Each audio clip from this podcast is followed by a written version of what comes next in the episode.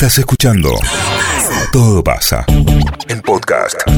Raspal Lucas. Ese sí, doctor. mirá, y- y- ¿Cómo andás? Bien, ¿cómo andan? Bien, bien, Ah, che. pero no puedo parar de comer. bro. Contento, contentos de recibirte. No puedo parar de comer. Está comiendo sí, y hay comiendo. unos dulces maravillosos Ay, acá en los la trajo mesa. Gastón Jaquier, Muchas riquísimos. gracias. Pero no podés parar, ¿eh? Angustia oral. Angustia Orel. Listo. Ah, le- pones título y todo. Ese, ese nombre que, que lleva unas, unas décadas, ¿es cierto? ¿La- la angustia oral? Ah, son formas formas de decirle a determinadas Claro. cosas que al final de cuentas es bastante común, que alguien está Él angustiado y tiene miedo, claro. Él por ahí no quiere comer estos dulces porque una vez que arranca no termina. No para más. no- Sí, tiene fondo. pero, eh, claro, el problema Pero es que no puede parar. Pero esto eh, yo lo vivo. Vas a ir hasta el final del tarro. Lo vivo como una adicción. Sí. Mira cómo la metí. Vamos a buscarla al ángulo, boludo. Justamente no era Ah, esa no, la no, manera. Pero no, se esa trata la de una debilidad mental. Debilidad de la bien, ¿eh? voluntad. No. De, no, no, de no. escasa fuerza de voluntad de la persona. No, no, no, no, no. No. Eh, ese sí es ¿En un serio buen punto. de- digo? no, no, y lo tomo en serio porque Eso, es la Para voluntad. mí él es un débil mental. Bueno, si querés hablamos. Un débil volitivo. tiene. Un débil volitivo. Bueno, es mi amigo, sí. Sí, Claro, lo imagínate si no Pero en fuera. este punto, en este punto. No, no, no, no. La, no, porque la- estuve años sin comer nada. Cuidándome, cuidándome, y bueno, viene, viene Gastón. es como un efecto una- rebote. Es un hermano. Trae- Vamos a escuchar al profesional. Vamos a escuchar al Sí, no, Sí. pero es que va por ahí, ¿eh? Mira, va- vamos a intentar datarlo. No, no pasa por, por estar años sin consumir un bombón, ¿no? En tu caso, porque cuando arrancás, arrancás y no podés parar ¿Cómo de para? comer y te va a comer toda la caja. todo, todo lo que trajo. Sí. Bueno, porque eh, no, no, no funciona así. Si hablamos de adicciones, y vamos metiendo un poquito el, el- el término, I'm back. Verdaderamente lo que hay que pensar es que uno podría, en este caso vos con los bombones, comer uno, comer dos, como probablemente yo fuera a hacer Para y no seguir. uno, me mato. Y bueno, pero ese es el problema. Preferís cerrar la boca antes que Ahí va mi limitar. concepto. Bueno, no es, no es una debilidad de voluntad. Acá, acá sí hago la pausa y voy a hacer lo, lo más serio que pueda. Si hablamos de adicciones, y ya nos estamos refiriendo quizás a consumos problemáticos, Ajá. sustancias, cocaína, la que ustedes quieran, alcohol, por supuesto, no se trata de una debilidad de voluntad. Hay que entender que hay un proceso ahí que eventualmente esa persona que consume no lo está pudiendo controlar. No es una debilidad de voluntad, No, porque no, por supuesto. si se traza en esa línea, en general sucede que, vamos a pensar, la familia alrededor de esta persona le dice, vos porque no pones voluntad. Claro. ¿No? Y algo, algo claro, de esto hablábamos Habíamos hablado. Es como el pucho, ¿viste? Eh, Yo me acuerdo que mi abuelo, yo fumaba 30 puchos por día y mi abuelo me decía, no, pero con Deja, voluntad. deja uno cada día. Pero con voluntad se de. Claro. Y no Sí, es sí, voluntad. Yo fumaba y dejé de fumar, es cuestión de voluntad y ahí es donde uno tiene que pensar y lo tiene que saber de que Bien, cada persona es distinta. Y hay algunos que lo pueden hacer, hay algunos que no lo pueden hacer. No siempre es una mera cuestión de voluntad. Hay veces que se entrecruzan otras variables que hacen de esa situación una problemática mucho más severa. Y por eso traía, ya que nos habíamos ido con, Ay, la con Rolling Penny Stone. a ver Metallica, bueno, Bueno. salió una, una edición especial y hay unas entrevistas súper interesantes y hay una a James Hetfield y voy a leer porque es eh, un- una referencia que hace él de su propia vida Esto y es es muy interesante. justamente para pensar que Bien. no es solamente una cuestión de, de voluntad. bombón. Sí, Sí, vas sí, eh, sí. cinco o seis. No, va más. Le pregunta al entrevistador, ¿usás mucho la palabra anger? Estaba saliendo ahí un disco. Como una especie de nexo entre los temas del álbum. ¿Qué significado tiene esa palabra para vos? Y él responde, no pude expresar la rabia en mi familia. Mantenerme callado era un método de supervivencia para mí. Y un montón de eso estaba embotellado y, literalmente, ahogado con la bebida. Eso se volvió un modo de vida para mí. He, estado tratando de manejarlo durante mucho tiempo y aparecía de diferentes maneras. Por eso, por ejemplo, la ira. Me enojaba tanto con algunas cosas que me desmayaba. Es como cuando te emborrachás y no podés recordar lo que sucedió. Es muy atemorizante, es algo que nunca fui capaz de sacar afuera. Estar enojado y poder decir, hablemos de eso. Supongo que elegí la carrera apropiada para poder expresarlo en el escenario y ahí Claro. sigue. ¿Qué es lo importante de esto? Que es un fenómeno terriblemente frecuente cuando hablamos de consumos problemáticos y adicciones. ¿Qué hay debajo de esa relación, de ese vínculo que establece una persona con la sustancia? ¿Qué hay debajo? En este caso lo expresa, lo dice de una manera súper clara, después de un proceso de muchísimos años. Para quien no conozca la historia, él ha estado internado en numerosas sí, sí. ocasiones por un problema que tiene con el alcohol y que es un problema que la, la lucha siempre. Debajo de ese consumo hay otras cosas. Entonces vos decías al principio esto de angustia oral. En realidad lo que hay que pensar es que hay debajo de ese vínculo que tiene Hetfield con la sustancia, en este caso el alcohol, que no El la puede dejar de consumir como otro podría ser cualquier otra sustancia. Y debajo de eso hay, como lo hablábamos el martes pasado, siempre emociones, siempre hay cuestiones vinculadas. Él lo define como ira. Él lo define Tiene como bronca. ira y cuando uno empieza a, a conocer un poquito más la historia que él cuenta a través de su biografía, ¿no? Él tenía un papá y una mamá muy religiosos ambos, con un, desarrollo, dice él, de, su vida muy duro en el que él no podía expresarse, él no podía decir las cosas que le pasaban y siempre, como, él lo dice, en las ciencias religiosas que dominaban la casa, las cosas hacían como debían ser y él todo eso se lo tenía que ir guardando. Si del otro lado hay alguien que esté escuchando, que tenga algún problema, en general, o a veces lo pueden asumir, otras veces no, con el consumo de alguna sustancia, hay debajo de eso un algo que se tapa. Lo que hace la sustancia en ese caso es como Adormecer, anestesiar, a- anestesiar, adormecer. claro. Él, él lo dice, dice literalmente lo ahogaba con la bebida y esto es sumamente frecuente. Entonces, si no se trabaja, si no se hace esa pelea de fondo, nunca se resuelve el tema. En este caso, si lo pensáramos a Nacho, es con los bombones, en el caso de Hetfield, Sí. con el alcohol. Por eso hay que ir La siempre a lo directa es el dolor, ¿no? Uno anestesia el, dolor. El malestar, siempre hay un dolor ahí. Y en muchas veces... ¿Lo de los bombones entra también en eso? Sí, no tengas duda. Te pregunto en serio. Sí, no tengas duda. Cualquier- Porque yo estoy, porque yo cualquier eh, cosa lejos de, mm, al margen del chiste y demás, soy una máquina de, de comer este tipo de, Golosinas. Sí. de golosinas, de dulces. Dulces. Vas, Eh, vas por lo dulce, además. Sí. Hay una amargura. eh, pienso que hay una, sí, pienso que hay una amargura, una cosa ahí dando vuelta que está media chota, ¿viste? Si no se miran esas cuestiones, lo otro no se resuelve. Eh, Por eso cuando vos decías, bueno, esto se puede dejar de un día al otro, ponele y no consumís más, en realidad es un error, porque ese, esa política, si se quiere, o esa manera de pensarlo es un paradigma que es el abstencionismo, no resuelve el problema, rompe tu relación con esa sustancia que puede ser muy dañina y en todo caso podría ser correcto que vos dejes de consumir alcohol o bombones en tu caso, pero no estás resolviendo el problema de fondo. Ahí lo que suele pasar es sumamente frecuente, digo, para quienes hacen clínica, es que eso se mude, que ese síntoma, que ese malestar se mude a otro lugar. Entonces vos dejás de hacer tal cosa que te hacía mal, pero haces tal otra, porque nunca estás resolviendo el problema de fondo. En el caso acá de Hetfield, como él lo cuenta en la entrevista, Pero yo tengo El- una, una duda ahí, pero sí, yo- eh, me da la sensación, por casos que conozco y demás, que no se termina nunca de resolver el problema de fondo.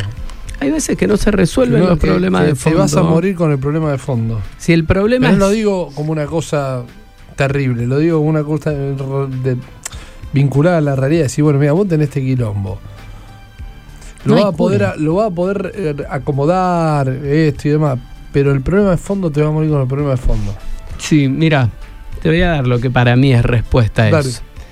Siempre generalizando como lo digo en todos los casos.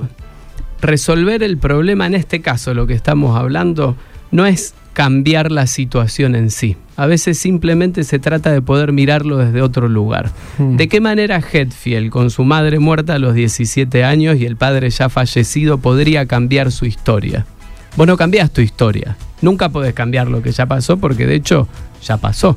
Vos lo que siempre vas a poder cambiar en el, en el tiempo presente hoy es tu manera de interpretar eso. Entonces cuando vos interpretás o reformulás el pasado, estás cambiando la historia.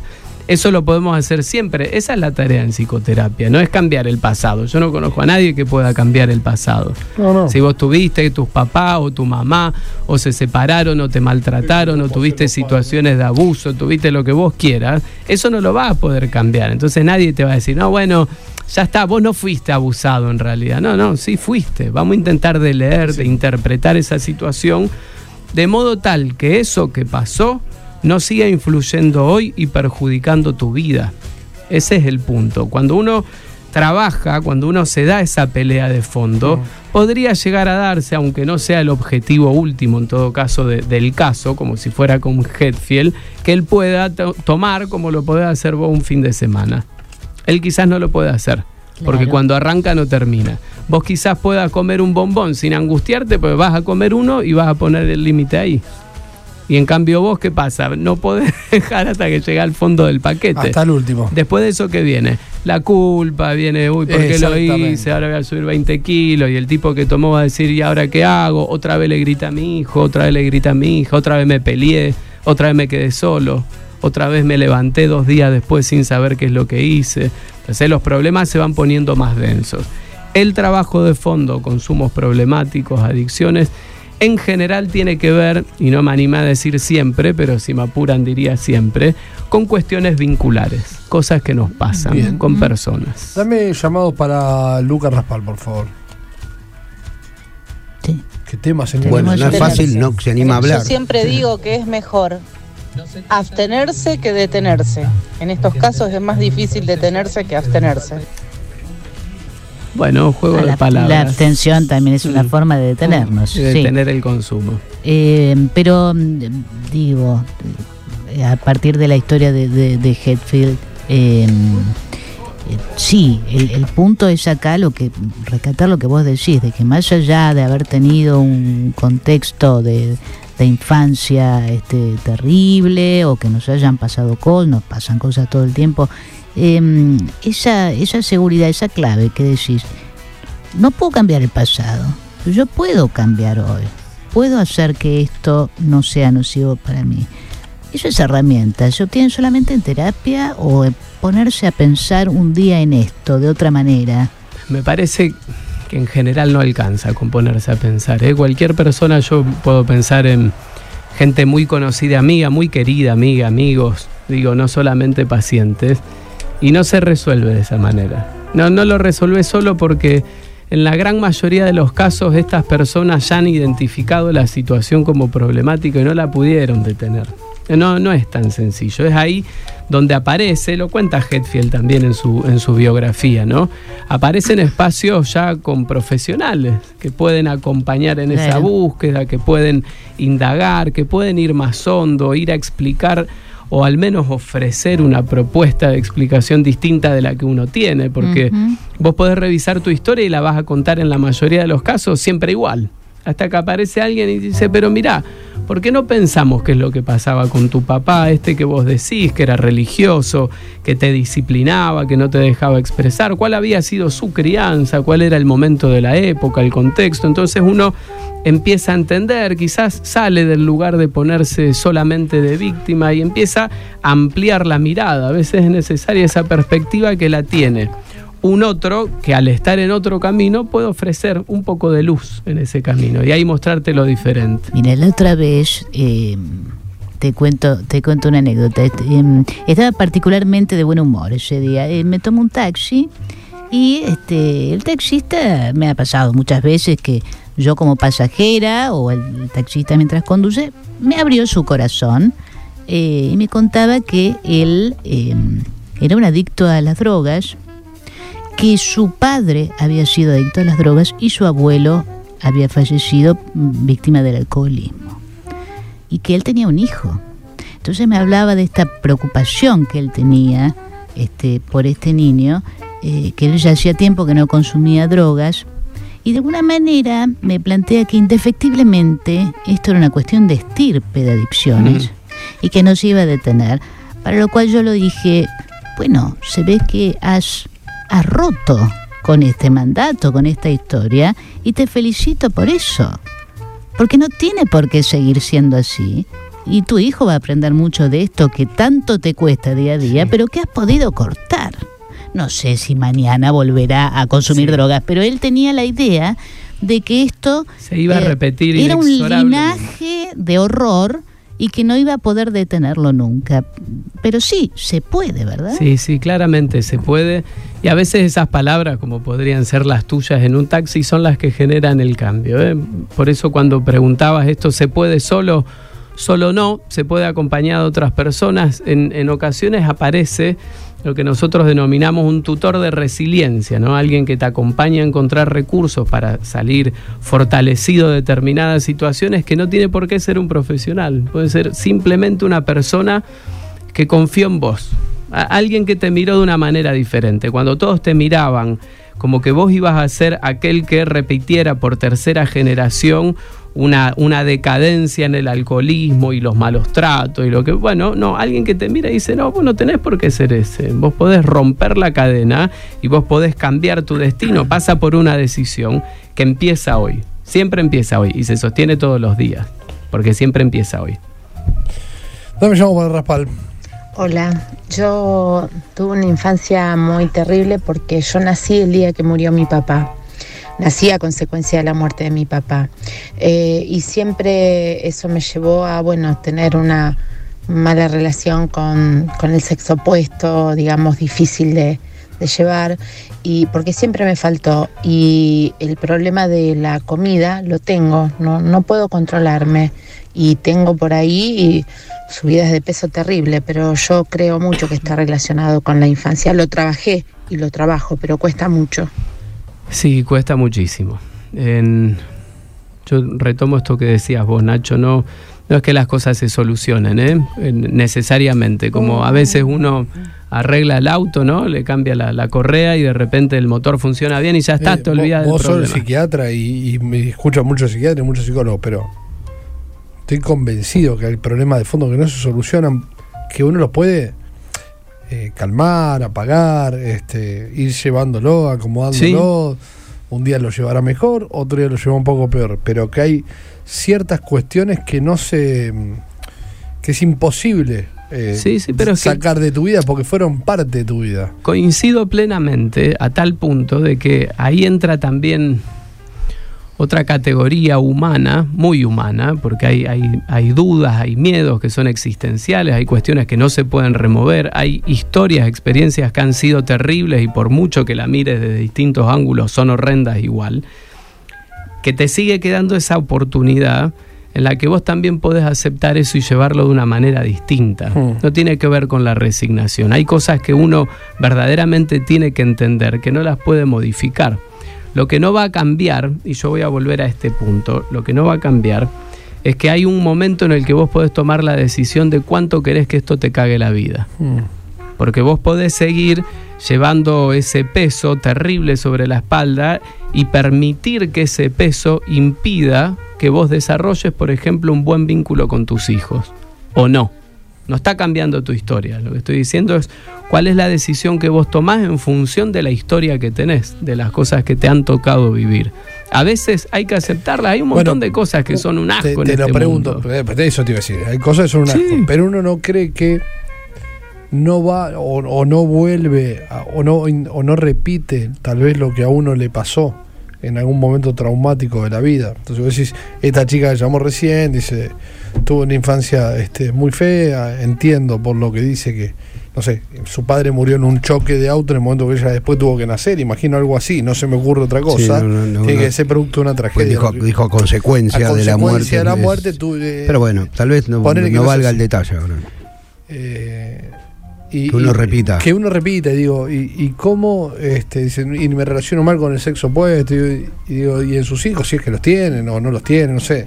¿Cómo no hacer repetir, este, o cómo realmente sa- sacarte eso para no repetir nada de, esa, de tu vida en, en la persona que vos tenés que criar? Yo afirmo, pero con grado de, de certeza, la posibilidad.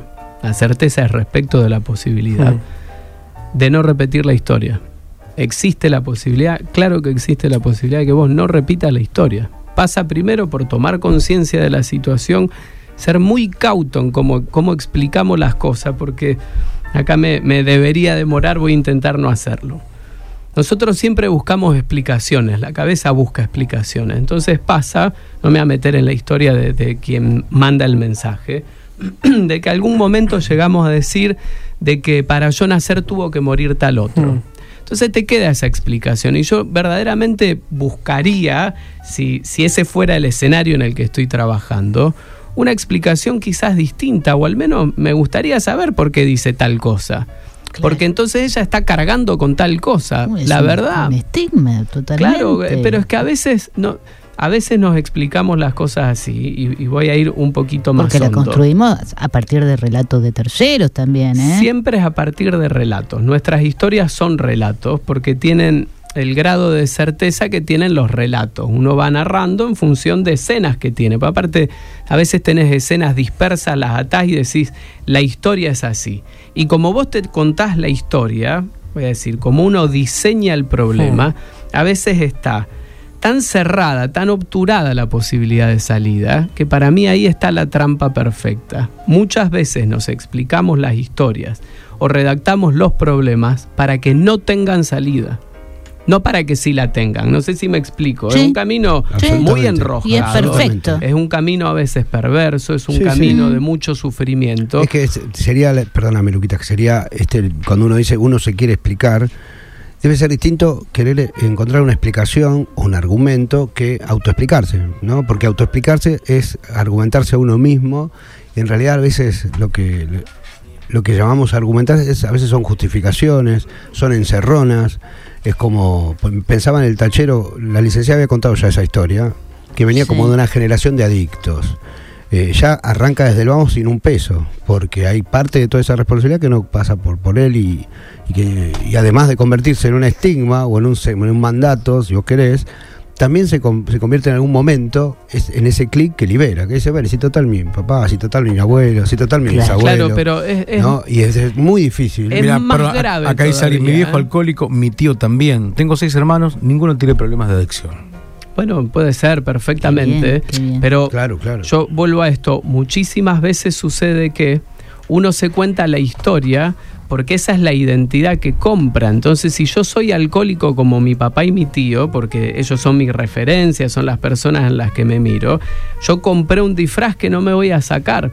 Acá el error está en creer de que nuestra cabeza siempre busca salidas. Esa es una mentira muy grande. Nuestra cabeza busca más problemas que salidas. A veces busca más quedar encorsetado en ese decir de yo soy alcohólico y entonces no puedo salir, como tanta gente dice en cualquier otros términos de la vida, yo soy así, no voy a cambiar, que en proponerse algún cambio porque eso es caro.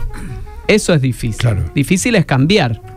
Fácil quedarse ahí donde estás. Fácil Y bueno, es yo- quedarse Yo, soy así. Con, con toda Sí, la fácil- paradoja que fácil esto encierra. comillas, sí, sí, por Fácil, eso. claro. Fácil la está pasando como el carajo, con todo, pero con todo lo que estamos diciendo, es para la cabeza, es para la mente a veces más económico sostenerse en ese rol de yo soy el alcohólico. Entonces se quedan ahí atrapados. Por eso digo, cuando uno busca solito, no va a encontrar la salida, porque la manera en la que redacta el problema no tiene salida.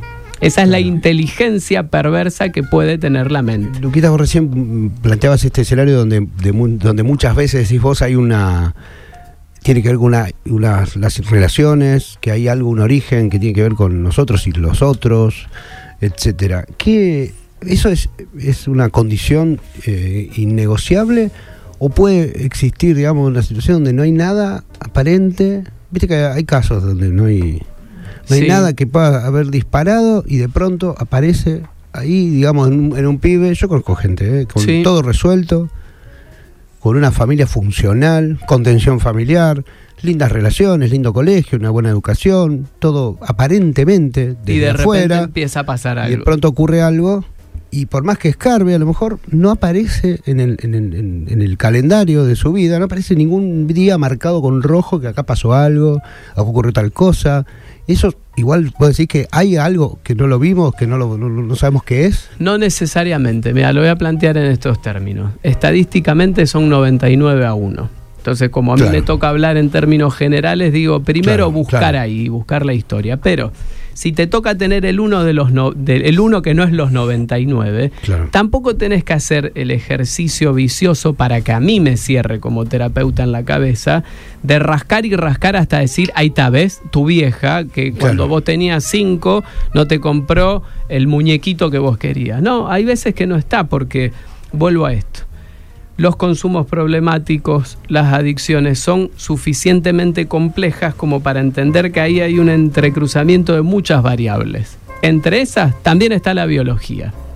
Y la biología no entiende de vínculos, la biología es prevínculos. Los que nos hemos dedicado a las humanidades eh, siempre queremos desterrar a toda costa el factor eh, Sí, biológico. sí, a mí me Sí, cuesta pero- un- todo un ambiente. Me cuesta un horror. Yo entiendo cierto. que tantas veces los más biologicistas marcaron ahí a fuego que como en todos los movimientos siempre pendulares se fue todo al carajo para el otro lado, hasta intentar de desterrar la biología, pero no.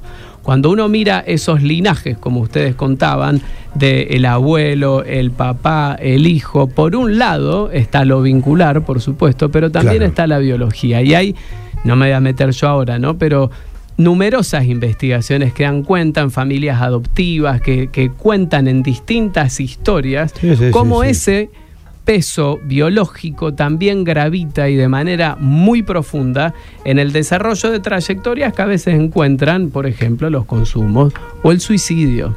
El suicidio también. También. Sí, sí, sí. Entonces, si vamos pensando los temas profundos y complejos, Es siempre hay que igual entender eso, que hay de te todo digo, ahí. A mí ¿eh? me cuesta, como dice la, bien dice la licenciada, ¿eh? me Sí. cuesta un horror Pero hay que considerar. No, sí. considerar que, que pueda, que pueda ocurrir, Sí. pero lo he visto. La sangre, lo veo, digamos. no, lo veo. Marian, no es agua la sangre. ¿eh?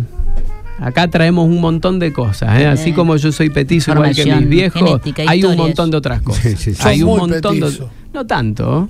Eh, No, no te crees. Un generoso eh, 1,64. demasiado Bueno, yo mido poco. 1,79, Eh. pero te veo tan... Chiquita. Con tres años. Eh, ahora, otra, viendo todo esto al revés, cuando uno experimenta en estas atribuladas vidas e historias que nos vamos tejiendo, ¿no? En este paso por el mundo, cuando comprobamos cómo es el bienestar, lo hemos en- tenemos el compromiso de hacernos cargo de eso, porque uno también sabe cuándo está bien y qué está haciendo para estar bien. Sí, a mí el, bi- el bienestar me da bastante miedo a veces. Ya como Claro, lo, hay que cómo lo hacer dice. algo. Te voy a leer una, una partecita acá de la entrevista Sí. de Hetfield, ¿no? Dice. Eh, también las amistades, dice, bueno, la familia siempre ha sido importante, pero yo no comprendía hasta hace poco lo mucho que significaba para mí. También las amistades. Tenía miedo de permitir que la gente se me acercara. Tal vez tenía temor de que me dejaran como lo hicieron mis padres. ¿Para qué acercarte a alguien si solo te van a lastimar? Y el bienestar tiene algo de esto. ¿Para qué alcanzar el bienestar si cuando uno lo tiene empieza a tener miedo a perderlo? Bueno, en eso está la vida. En la vida todo el día vamos a estar perdiendo cosas. Cuando uno consigue el bienestar, tiene que entender que eso es un trabajo, ¿no? Es como la pareja, no es que un día tener la pareja y ya está, la pareja de por vida. Se trabaja, el bienestar se trabaja y el malestar se trabaja, porque la vida se trabaja. Porque todo lo que nos pasa en esta caja que tenemos acá arriba del cuello, que pesa un kilito y medio, un poquito menos, todo ese cerebro. Hay que darle máquina todo el día. A la historia hay que revisarla todo el día, a los, a los vínculos, a las relaciones, a las experiencias, a las cosas que nos pasan, todo hay que revisarlo. ¿Para qué? Para que no pase lo que le sucedió a Hetfield, que no pudo nunca expresar lo que sentía. Por eso cuando yo insisto tanto, ¿no? En términos de crianza, de facilitar que los pibes se expresen, que digan, que toquen con sus fibras, que sepan que sienten y que lo digan y no que yo los calle cuando lo digan, sino que yo los habilite a que los cuenten, ahí empiezan a cambiar las historias. Vos sabés que eh, yo conozco gente que repite patrones de abuelos que no conoció, de abuelas que no conoció, dicho por su, su, su madre, ¿no? Su interlocutor y demás. Eso también es otra cosa que llama la atención. Sí, son Bueno, para mí es inaceptable. Digamos, quiero decir esto que plantea él. ¿Por qué es Digo, no, porque no puede ser. Sí, sí, No puede sí, ser. sí. No puede no ser. puede ser. Que vos repitas algo de tu Pero abuelo claro, que porque, porque para, para, como bien decía la licenciada, lo que nos gustan las humanidades en general, pues ya sabés que yo del, Son em- vicios, del EMPA me fui a hacer el primer año de filosofía, que lo tengo acá en el bolsillo, es lo único que tengo. Son vicios de Eh, formación. Pero no puedo creer, para mí es todo, todo es Tienes ambiente. el médico Todo es que ambiente. dice que todo es, este, Tengo es razón, Lu, biología. Luquita, un poco de razón tengo. En- No, son que, que lo que vos contás deben ser casos Es que es- reales, digamos. Sí, sí, sí, pero en esto estaría bueno intentar de, de tomar una, una posición muy actual. Y no tan actual, digo esto ya hace 40 años lo sabemos, que si, si nos definimos las personas como entidades biopsicosociales, fin de la historia. Nadie puede venir a contar el Claro. cuento de que somos solamente crianza o somos solamente biología Claro. o que lo social no importa un carajo, porque ahí sí podemos desplegar, y quizás algún día lo hagamos, ejemplos para ilustrar cómo pesa cada uno de esos vértices a la hora nosotros de escribir nuestras historias. Y a veces sí se repiten patrones, quizás por lo biológico, quizás por la crianza, quizás por lo social. Bueno, hay que ver. Si un problema es biopsicosocial, la solución para ese problema Es biopsicosocial. Es biopsicosocial. Sí, sí. y eso lo tenemos Estamos de acuerdo, hay que, hay que tenerlo en cuenta. Sí. Qué difícil. Me lo voy la a vida. anotar para siempre. Qué lindos son los martes. Qué difícil es la vida. Sí, sí, sí. sí. Qué quilombo. Y eso que- la No comas más bombones que- por el día de hoy. la. Ya se Es un quilombo, pero Ya se tenemos sacaron. internet. Llegó Vemos- al fondo de la caja. Sí. ¿Y qué hay en el fondo de la caja, Nacho? No, culpa. No. Ahí está. Culpa. Ahí está. Siempre hay culpa. En el fondo de la de, caja hay, comer el pote de helado y en el fondo del pote del helado hay culpa. Hay un tipo tirado hay nada y culpa. que te y mira culpa. así y dice, hola. Sí, llegaste sí, un tipo acá. tirado te dice culpa. Otra vez acá, yo sabía que no se íbamos a volver a ver. Con la promesa de que mañana Me Va a pongo las pilas. voy ser a distinto. intentar ser distinto. Ahora, Eso es un lindo motor, ¿eh? Dicho Cuando esto- se terminó ya ese deseo, ¿qué hacemos? Claro. Ah, qué cuidadoso que hay que ser cuando uno tiene hijos para no generar ni traumas ni daños Sí. que puedan ser irreparables.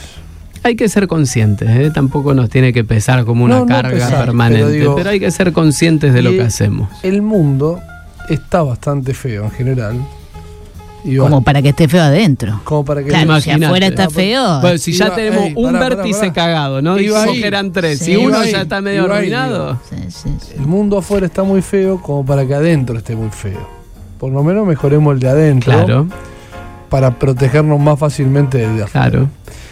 Dicho esto, me voy a comer otro bombón No. porque tengo hambre. No, me Basta, tenés que. basta. No una tenés hambre, cereal, no tenés hambre. Escúchame. Es que, No me, tenés me- hambre. es que me pegó el bajón. No tenés hambre. No, me pegó el bajón, dicho, boludo. no me pegó el bajón. Ocupate del problema y deja de ponerlo Tenés ahí. un imperio, deja de Me joder. pegó el bajón. Aparte hay familia a cargo Si a vos tuyo. te te pegó el bajón. Claro, ¿qué nos queda a nosotros? ¿Qué hacemos los te empleados, no? otro bajón y comete otro bombón. Pero vivís acá enfrente, flaco, mira lo que es esto. bueno, escúchame, no. sabes que es un recorrido muy largo. Bueno, hay muchas consultas respecto de si esto después se va a escuchar en algún lado. Sí. Si esto se puede consultar. No hay que perdérselo, hay que Sale volver a la, escuchar. la- la consulta se Y repite. es bueno. Qué ser humano hay extraordinario. hay No, imagínate, No, no. que hay mucha gente también, también, digo, oyentes, que por ahí no saben que muchos de estos segmentos, muchos momentos del programa están en Spotify. Si quieren ir, los buscan, ¿no? Sí. Y lo escuchan después en lugar de ver la tele. Claro. si lo ponen de fondo. Verdad, es mucho más entretenida la tele a veces, pero. No, A la veces. A veces. No por esto, digo, porque en la Entonces hay agarras hoy como quien no quiere la cosa, lo pones en Spotify y está ahí en la mesa, sentados a la mesa, alguien que, que vos te interesa que lo escuche. Ah, lo la comida. Mirá lo que están diciendo. Ya lo dijo, lo ya lo dijo Cositorto. Te hace el la sota. tele y prende la cabeza. Te hace el socio que hijo Lo de escuché en una charla de Cositorto, boludo. Total, genio. Qué gordo si- ladrón. Si, le pegó el bajón a Russo, ¿qué nos queda? Los No, de pie. me pegó el Dice acá, bajón, no, me pegó no. Lo que el decimos con la señora. Pero no, Ah. vos tenés que el bajón pasa por un Mercedes-Benz, el Rolls Royce que está por traer. eh, está, bueno, este está por comprar a uno un lugar. Los medios de comunicación que está comprando, realmente no es por ahí, no pasa por ahí. No va por ahí. Es William Randolph Hearst, este tipo. Cada uno el ciudadano vive Kane. cómo puede, cómo le sale y hace lo que puede y hace lo que le sale.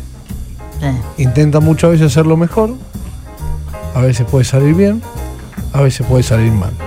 Evitar dañar al otro es el objetivo de esta vida. Ah, bueno. Y te sumo una cerralo más. ahí, apagar la radio. Che, es inspirador Nadie da- seguí comiendo. Nadie ¿cómo da lo que no tiene. ¿Está Nadie da lo que no ¿Está bien tiene. lo? Está bien, está bien, compro. Ese es el objetivo Sí. de la vida. Sí, No generarle daño a nadie. intentarlo. Por lo menos intentarlo. Eh, bueno, y lo esta menos noche hay que posible. tomarse un whisky. Basta, basta. Ah, che, ayer No la me re- embarre, hace un cierre, ya está. me regalaron el elixir. No, che. a- esta noche voy a ganar un whisky, pero que va a quedar. Para un poco, chocolate, whisky. Eh, falta milonga. eh, que vos basta, No te vos, pará, vos Falta también. milonga. No te dañé, no te dañé. Terminala. Esta noche me clavo un Andate a correr ahora. Ahora. Ni loco. Bueno, Bueno, no. Sí, qué lindo. vamos que la señora se lleva el cinto de Está rojo. lloviendo. Sí, chao. Seba, sos- Hasta el martes. Nos ¿Cómo están? vemos. Buenas Sí, tardes. Bien, ¿vos te pegó el bajón? No, no, no, estoy separando los bombones por las dudas que quiera encarar otro. Ahí va, muy pertenecen bien. al turno tarde-noche. ¿Cómo está, Nacho? ¿Qué tal, doctor? Me pintó, ¿Cómo el- anda? me pintó ¿Cómo el bajón. Muy reflexivo está esto. ¿eh? Estos son míos. Estuve escuchando la nota en el auto, no venía por eso, no quería cortarlo. Venía muy bien esto. Y me gusta no perdérmelo. Y como a veces, viste, No te puedo bajar del auto. El famoso no me puedo bajar del auto. me pasa eso. Claro. Que digo, ¿Cómo Ah, puede me ser que a mí mismo, me- que estoy acá adentro, me pasa esto que no me puedo bajar del auto? A mí me pasa. Hay que poner un programa de radio que llame no me puedo bajar del auto. Claro, lo que pasa es que a mí, largo. a mí, viste como cuando man, manejás- vas en Arroba, bicicleta, no me puedo bajar del vas en bicicleta y puteás al, al que maneja el auto, y cuando te subís al auto le querés pasar por arriba, por arriba al que va en bicicleta. A mí me pasa acá que cuando estoy acá es genial y cuando estoy afuera ya no soy, no trabajo más acá. Soy oyente, estoy ahí Sí. y me, y me- quiero escuchar, quiero escuchar. Es contradictorio porque yo me pregunto. encanta, me pero encanta. Si yo estoy ahí, tengo que estar ahí adentro porque estoy escuchando acá en el auto y no puedo bajar del auto porque no Porque quiero cortar el hilo de lo que están diciendo. Siempre está bueno estar de los dos lados. la magia de la ¿eh? radio. Sí. Si La vos estás de este lado, Yo tenés estoy que estar siempre del de otro este. también. Yo cuando escucho Estoy el programa. acá adentro. Estoy Está todo día de acá. este. ¿Y cómo no escucho- va a estar Mirá, angustiado? posta, Escucha. escucho el programa y no me acuerdo de la. Si estoy en mi casa, no me acuerdo de la cara de Nacho. No me la sé. Para mí es un.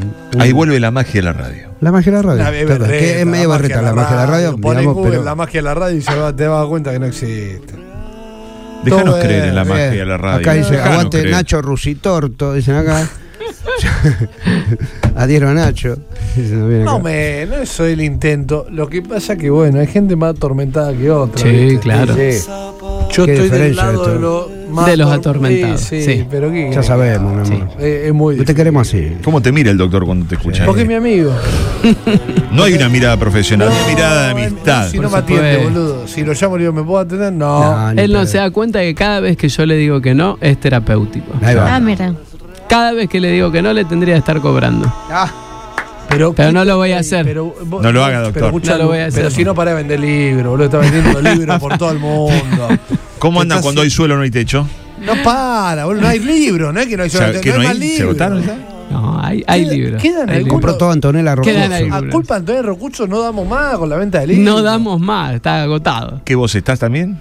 No, bueno. debe Él está en todos lados. De olvídate. alguna manera. Él muerde en pica todos todos los lados. ¿Vos boletos. estás, ¿eh? No, estás en el asunto? El, otro día firmó un libro Luquita Raspal y yo puse Y él lo firmó abajo. Es verdad. Ah, Es que se llevó el ganador. Sí. Se lo ganó acá, yo firmé también. Vos firmaste como certificando la firma Raspal, una especie de escribano. Claro. Eh, en es- especie de es- notario. La firma es real. El Claro. libro salió acá abajo.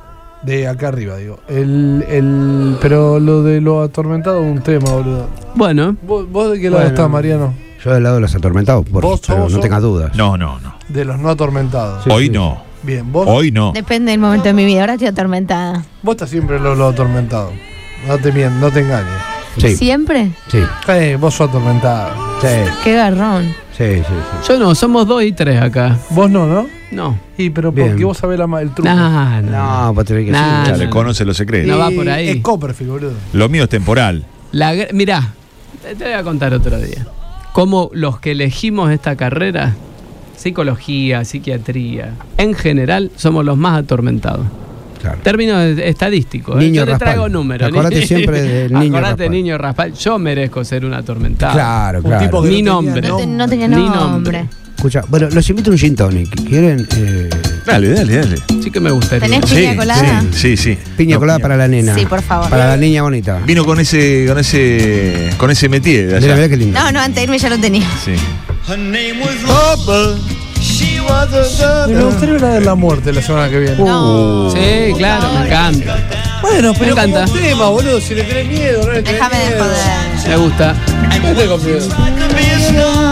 Y ahí se van, se van los dos, ¿eh? Conversando. Le dejamos la muerte, chao. Se van conversando, le sigue preguntando cosas, Ruso.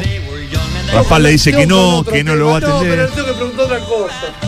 Y se van, Es el ¿eh? teléfono Qué prendido. Raspal. Raspal lo tomó del hombro a Ruso. Qué crack Raspal. Aparte saca libre. Ahí va, parece el Rayman, alejándose, Sí, sí, y ¿viste? se lo lleva, se lo lleva, se lo lleva. Ahí va. De- Deja el bombón, Nacho, deja el bombón, ya está. Ahí se lo llevó. son míos. ¿Viste Se la, lo fo- llevó. la foto esa de, Y se fueron, no están más. de Tom Cruise y, y Dustin Hoffman. y Dustin Hoffman Sí. de espaldas son ellos, sí. Sí, sí. O Y se- podría ser gemelos Se eh, fueron. de, Se fueron. de Schwarzenegger y Danny DeVito. Próxima sesión entran Quintana y Micaela. ¿Cómo los Ahí ves? está, bien, me encanta. Sí, sí. Los ves Me bien, encanta, ¿no? Me encanta. Bueno, ¿cómo les va? ¿Cómo están? Seis y cuarto ¿Todo de la tarde en todo el país. Bien, Juli, Juliana. mucho. Bueno, Voy a terminar el gin tonic este, ¿eh? Marian, Qué mientras lindo. termines el gin tonic, Che, no me ordenás. trajeron la, la Ya piña. va a salir, Peña es más Parada. rebuscada porque no está tan de moda. Sí. Escúchame, bueno, ordenas la tanda mientras. Abso- ¿te absolutamente. parece? Ya volvemos. Y volvemos.